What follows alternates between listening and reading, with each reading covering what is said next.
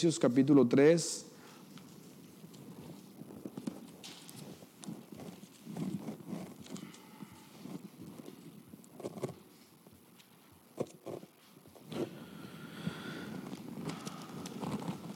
Efesios capítulo 3. Vamos a leer de la, del versículo 14 al versículo 21, hermanos. Y antes de entrar de lleno a la palabra de Dios, esta mañana Dios puso mi corazón, Dios puso mi corazón para esta mañana compartir con usted acerca del amor de Dios.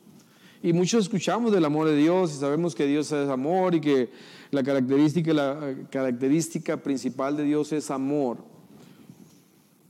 Ah, y de eso vamos a estar Vamos a estar compartiendo esta mañana una revelación que Dios me dio a mí. He estado orando mucho por eso, hermanos, para que, porque muchas veces no, no, no captamos realmente, no, no sabemos qué realmente es el amor de Dios.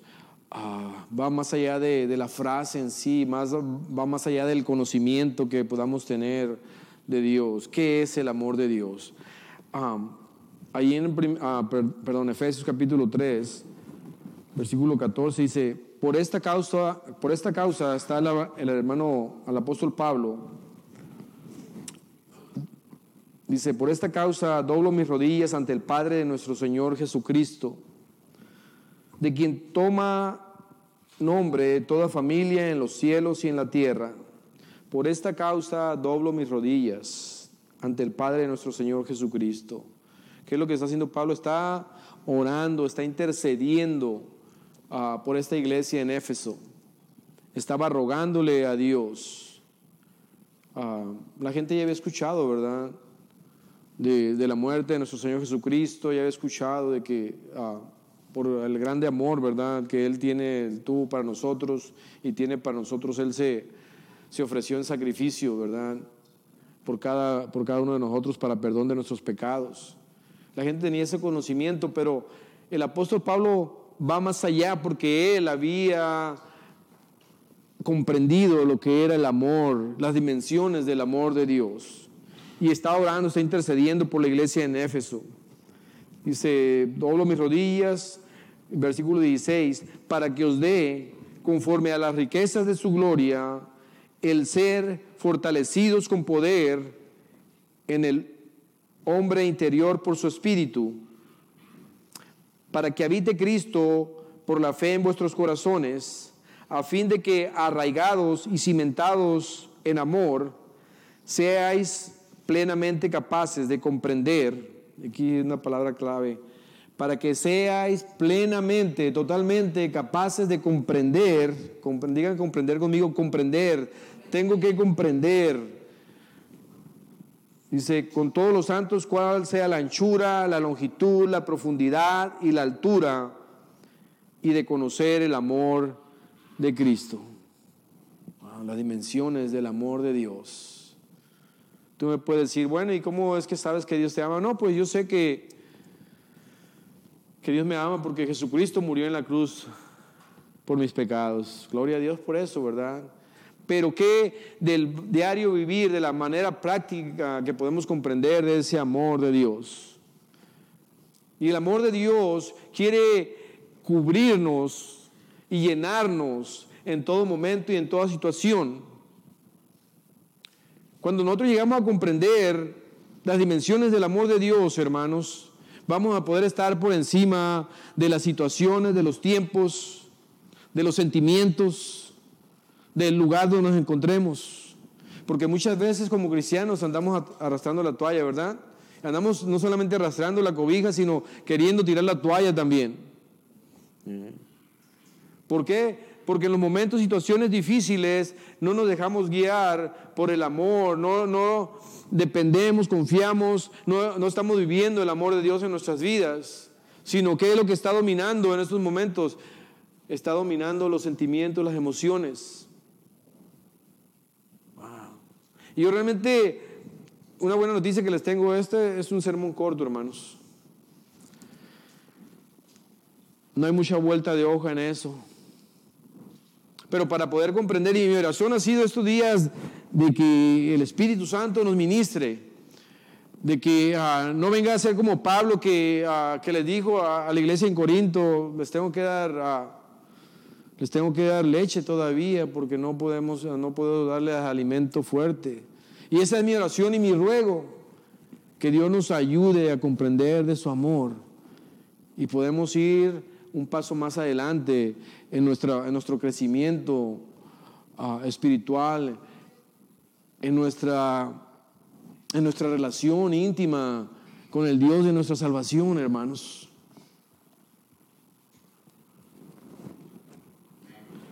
Dice la palabra de Dios, seáis plenamente capaces de comprender con todos los santos cuál sea la anchura, la longitud, la profundidad y la altura, y de conocer el amor de Cristo que excede a todo conocimiento, para que seáis llenos de toda la plenitud de Dios.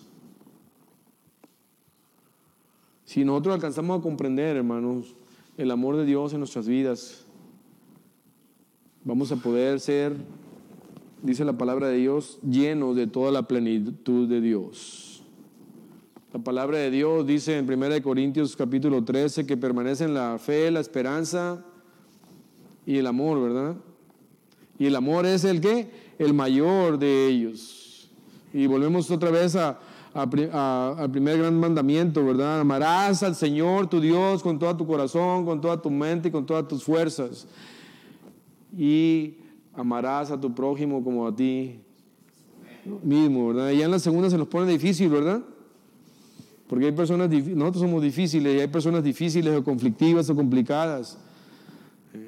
Pero si nosotros alcanzamos a comprender el amor de Dios, hermanos, vamos a, Vamos a profundizar en nuestro amor hacia Dios, que eso se nos da fácil, ¿verdad? Estamos agradecidos con Dios por eh, la nueva vida, por eh, la provisión, por la protección, ah, por la corrección, ¿verdad? ¿Quién le da gracias a Dios por la disciplina? El castigo que nos da a veces. Gloria a Dios por eso, hermanos. No hay que quejarnos cuando vienen cosas difíciles, ah, ¿verdad? Si no son cosas que Dios usa para, para corregirnos, hermanos. Porque por tendencia natural decimos que somos ovejas de su prado, pero muchas veces actuamos como, como chivos, ¿verdad? Que arrancamos hacia el monte, ¿verdad? O llegamos y todo está yendo bien, nos ponemos, nos dormimos en nuestros laureles y dejamos a Dios en, en segundo lugar en nuestras vidas. Cuando eso no le agrada a Dios. Eh, y Él nos tiene, nos tiene que corregir, nos tiene que disciplinar, volver a nuestros caminos. ¿Quién ha experimentado esto de la disciplina de Dios? hermanos, nada más dos, tres levantaron la mano. Pues dice que Dios al que ama disciplina porque es su hijo y al que no lo disciplina es porque es bastardo, así que mucho ojo, ¿ah? Ya. A mí me pasó, y voy a rapidito mover sobre esto, ah, he perdido peso, ya se han dado cuenta ustedes, y estaba dándole vueltas la cabeza, y uno en el pensamiento se imagina lo peor, ¿verdad? Un cáncer. Bueno, finalmente después de hacer eh, desidia por tanto tiempo, Ah, y, sintiéndome mal, no solamente, bueno, físicamente estoy bien, aunque más delgado, pero mentalmente, ¿qué será? ¿Será un cáncer? ¿Será la próstata? ¿Será la tiroides? ¿Qué será? ¿Qué será? ¿Y qué es lo que piensa uno? Uno piensa lo peor, ¿verdad? Le está dando vuelta a la cabeza y piensa lo peor. Eh, y este, por fin y me hice los análisis y todo eso, pues nada más tengo que cuidarme la, la dieta por el colesterol alto y, ah, y el azúcar prediabético, entonces tengo que cuidarme. Pero fue un gran alivio para mí decir, ah, Señor. Pero a través de toda esta prueba, de toda esta situación, de no saber qué estaba pasando y, de este, y estar sufriendo, dándole vuelta a la cabeza y pensando lo peor, el Espíritu Santo me estaba, me estaba hablando y me estaba ministrando. Eh, y de alguna manera me está diciendo, es que lo quiero, te quiero todo a ti. Quiero que vuelvas a tu primer amor. ¿cierto? Y yo sé que Dios está moviéndose en la vida de algunos, ¿verdad? De algunos están escuchando y están respondiendo a lo que Dios está, lo que, lo que Dios está haciendo, lo que Dios quiere hacer. Quiere que le amemos con todo nuestro corazón y que Él sea prioridad en nuestras vidas. ¿verdad? Gracias a Dios por la disciplina, hermanos. Bendito sea Dios. En esta manera Él manifiesta su amor para con nosotros. Dios es amor, dice en primera de Juan capítulo 4, ¿verdad? ¿Y de qué manera muestra su, su amor a Dios para con nosotros? ¿Qué dice Juan 3:16? Porque de tal manera amó Dios al mundo que ha dado a su Hijo unigénito, y lo sabemos de memoria. ¿eh? Pero tenemos que tener unas porque de tal manera amó Dios al mundo, porque de tal manera Jesucristo murió en la cruz y sufrió todos esos azotes, todas esas burlas, todo ese rechazo, todas esas traiciones por tus pecados, por mis pecados lo hizo. Gloria a Dios por eso. Y no solamente eh, saber, conocer, comprender el amor de Jesucristo para ti y para mí. Que sea algo diario en nuestra vida. Yo casi puedo resumir el sermón aquí en este momento, hermanos. Eh, que al decir esto, que ha impactado de una forma extraordinaria el haber comprendido un poquito nada más lo que es el amor de Cristo en mi vida. Me ha ayudado a tener una perspectiva correcta, porque en medio de la tribulación, en medio de las aflicciones, en medio de, ah, de las dudas, estoy pensando en el amor de Dios que el amor de Dios es como el oxígeno que respiro, que el amor de Dios cubre todo alrededor de mi vida y dentro de mi vida, que el amor de Dios lo cubre todo, lo llena todo. Y tratando de enfocarme en eso, hermanos, porque ese es el amor de Dios. El amor de Dios va más allá de lo que nosotros entendemos, hermanos, o lo que nosotros conocemos. Pero hace una gran diferencia cuando nuestro pensamiento está en. Dios me ama. ¿Quién de nosotros no nos levantamos por diferentes situaciones de salud, económicas, con los hijos? Nos levantamos caídos a veces y viene el enemigo a tirarnos esos dardos de fuego, ¿verdad? Y a, y acosarnos y a torturarnos y de repente este, ah, estamos apachurrados, ya estamos cabizbajos. Pero cuando empezamos a, pensar de que el amor de Dios, el amor de Dios todo lo cubre. El amor de Dios es provisión, hermanos. El amor de Dios se manifiesta en protección. El amor de Dios es tierno, es sublime, es tierno, es sublime. Es sublime. El amor de Dios permanece para siempre, como lo dice en su palabra. El amor el amor de Dios nos cubre y nos llena y va más allá de nuestras fallas, de nuestros defectos, de nuestros errores. Qué hermoso, hermanos. Mi oración de todo corazón, hermanos, es que Dios siga siendo en ti y en mí para que podamos ser llenos de esa, de esa, de esa plenitud, ¿verdad? Como lo dice aquí en su palabra, llenos de toda la plenitud de Dios. Necesitamos dedicar más tiempo a la presencia de Dios. No me canso ya, va a decir, el, ahí va el disco rayado. De ah, hacer tiempo para leer la Biblia, hermanos. Para orar. Vidas ocupadas, vidas carrereadas. Muchas cosas pueden haber tomado prioridad en nuestras vidas. Eh, pero es el tiempo de despertar es el tiempo de obedecer a Dios, porque Jesucristo viene pronto, hermanos. ¿De qué te sirve ganar al mundo? ¿De qué nos sirve tener todas las posesiones y la posición y los placeres? ¿De qué nos sirve si no estamos cumpliendo la voluntad de Dios? Dios nos está haciendo glorificado a través de nuestras vidas. Porque para ti, tanto para ti como para mí, lo más fácil, lo más cómodo es venir y sentarnos en esa silla y que no falle el aire acondicionado y que trabajen bien los ah, micrófonos. El amor de Dios. El amor de Dios es un sacrificio por lo que Jesucristo hizo por nosotros. El amor de Dios es incondicional, hermanos. Así lo dice la palabra de Dios en Hebreos, ¿verdad? Porque aún siendo pecadores, ¿qué? Cristo murió por nosotros. No esperó a que dejáramos de pecar para morir por nosotros. Él murió por nosotros aún siendo pecadores, hablando de un amor incondicional.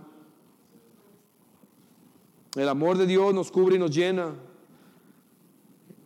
Como les decía anteriormente, el amor, de Dios, hermanos, va más allá, más allá del lugar, de las situaciones, de los tiempos. El amor de Dios va más allá de nuestras dudas, de nuestros pensamientos o de nuestras emociones, hermanos.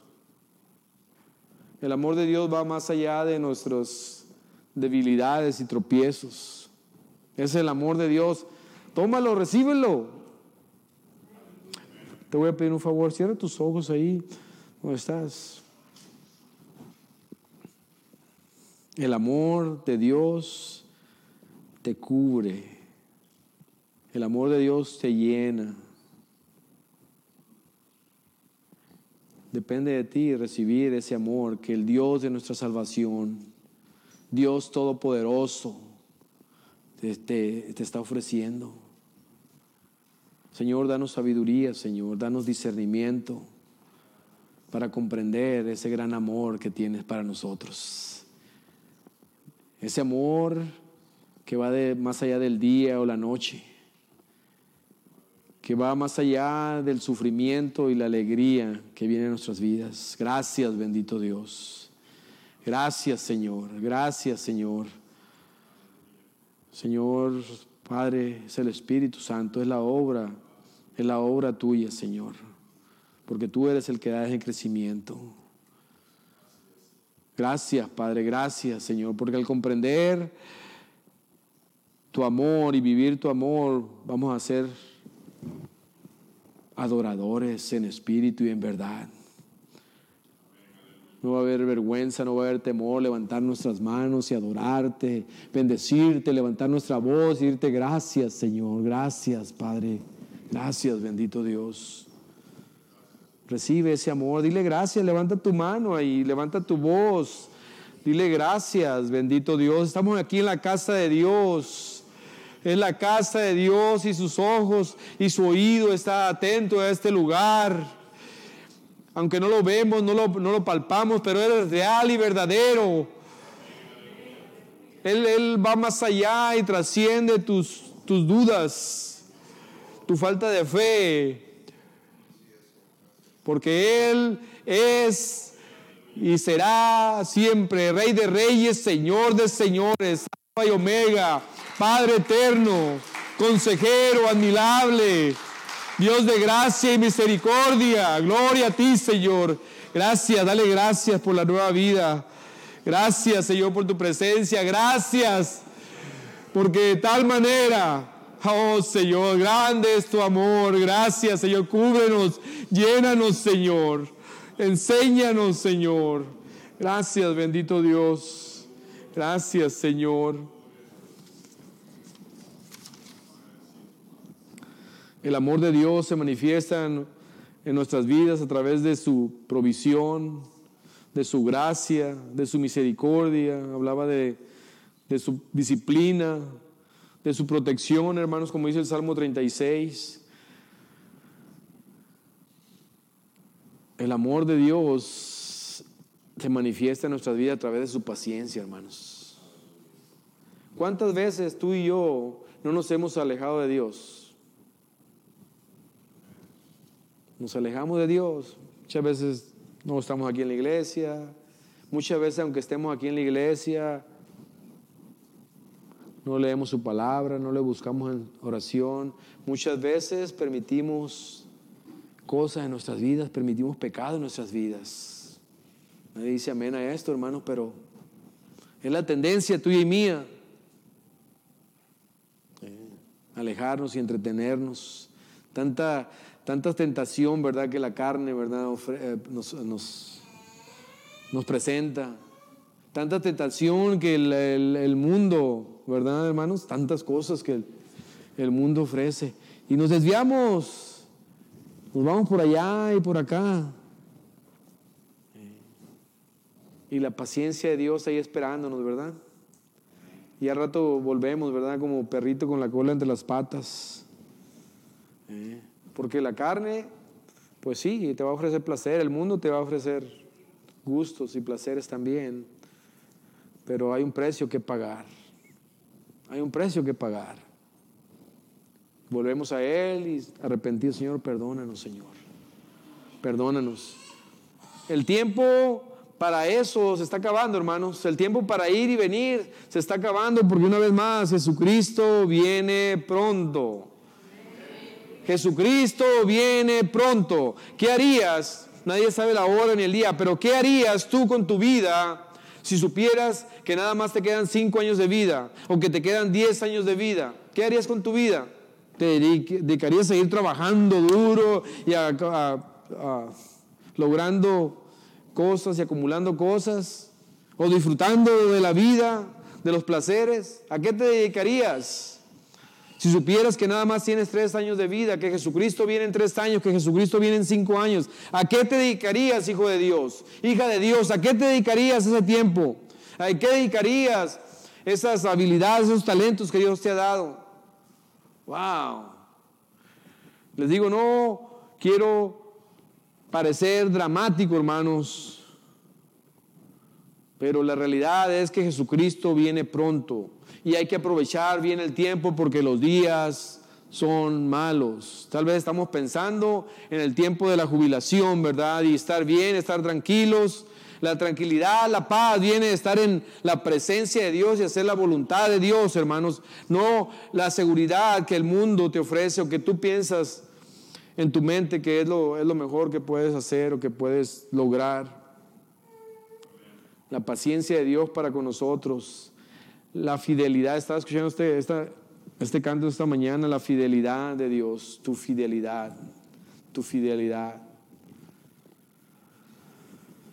El amor de Dios, dice en Deuteronomio, ¿por qué podemos saber que es el amor de Dios? Bueno, prácticamente la experiencia, ¿verdad? La vivencia que vemos de su cuidado, que nos revela, ¿verdad? El gran amor que Él tiene para nosotros. Y lo que dice su palabra también, ¿verdad? Que somos como qué? Como la niña de sus ojos.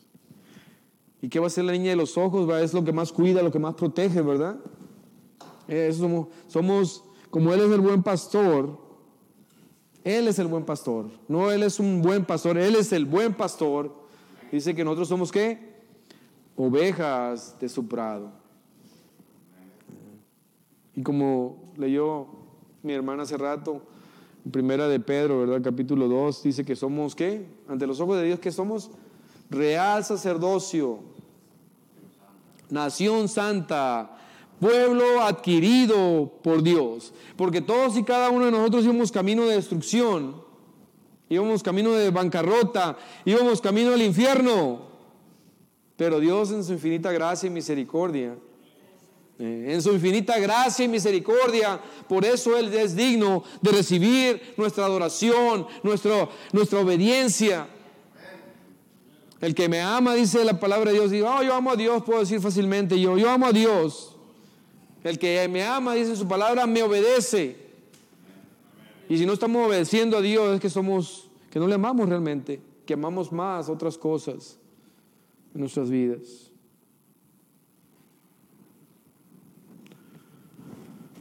Dice el versículo 20, dice, y aquel, hablando de Jesucristo, que es poderoso para hacer todas las cosas mucho más abundantemente de lo que pedimos o entendemos, según el poder que actúa en nosotros, el poder del Espíritu Santo. Recibiréis poder cuando haya venido sobre vosotros el Espíritu Santo. Voy a repetir una vez más este versículo. Dice, y aquel que es poderoso para hacer todas las cosas mucho más abundantemente de lo que pedimos o entendemos. Por ahí, ah, dicen algunos, hay que soñar en grande, ¿verdad? Y ciertamente, hermanos, hay que soñar en grande porque tenemos que un, un Dios grande y todopoderoso que no tiene límites. Y de acuerdo a su voluntad, ¿verdad? El propósito que Él tiene para sus vidas. ¿No te gustaría a ti que fueran mucho más familias que vinieran aquí? A mí es ah, un deleite escuchar a los niños cuando están jugando, cuando están gritando. Esa es la nueva vida, ¿verdad? Que vinieran familias a ser restauradas, ¿verdad? Que Dios te usara a ti y a mí, a esta iglesia, nueva visión. ¿eh? Y que se llenaran todas estas bancas y que tuvieras que estar gente parada ahí atrás. Y no solamente por el número, hermanos. ¿eh? Vidas cambiadas, vidas restauradas, vidas que glorifiquen a Dios, que exalten su santo nombre. Eso se trata, hermanos, porque hemos sido apartados para gloria y honra del que vive por los siglos de los siglos. Dios te ama, hermanos. ¿Puedes sentir el amor de Dios? Amén. Gloria a Dios por eso, ¿verdad? Yo te invito, hermanos. Ahí vamos creciendo, ¿verdad? Vamos madurando. Estamos en el mismo barco. Eh, que Dios nos dé el discernimiento, que Dios nos dé la sabiduría, que nosotros podamos comprender ese, ese gran amor que Dios te tiene. Tus problemas en tu hogar, en tu familia, el amor de Dios los cubre y los llena.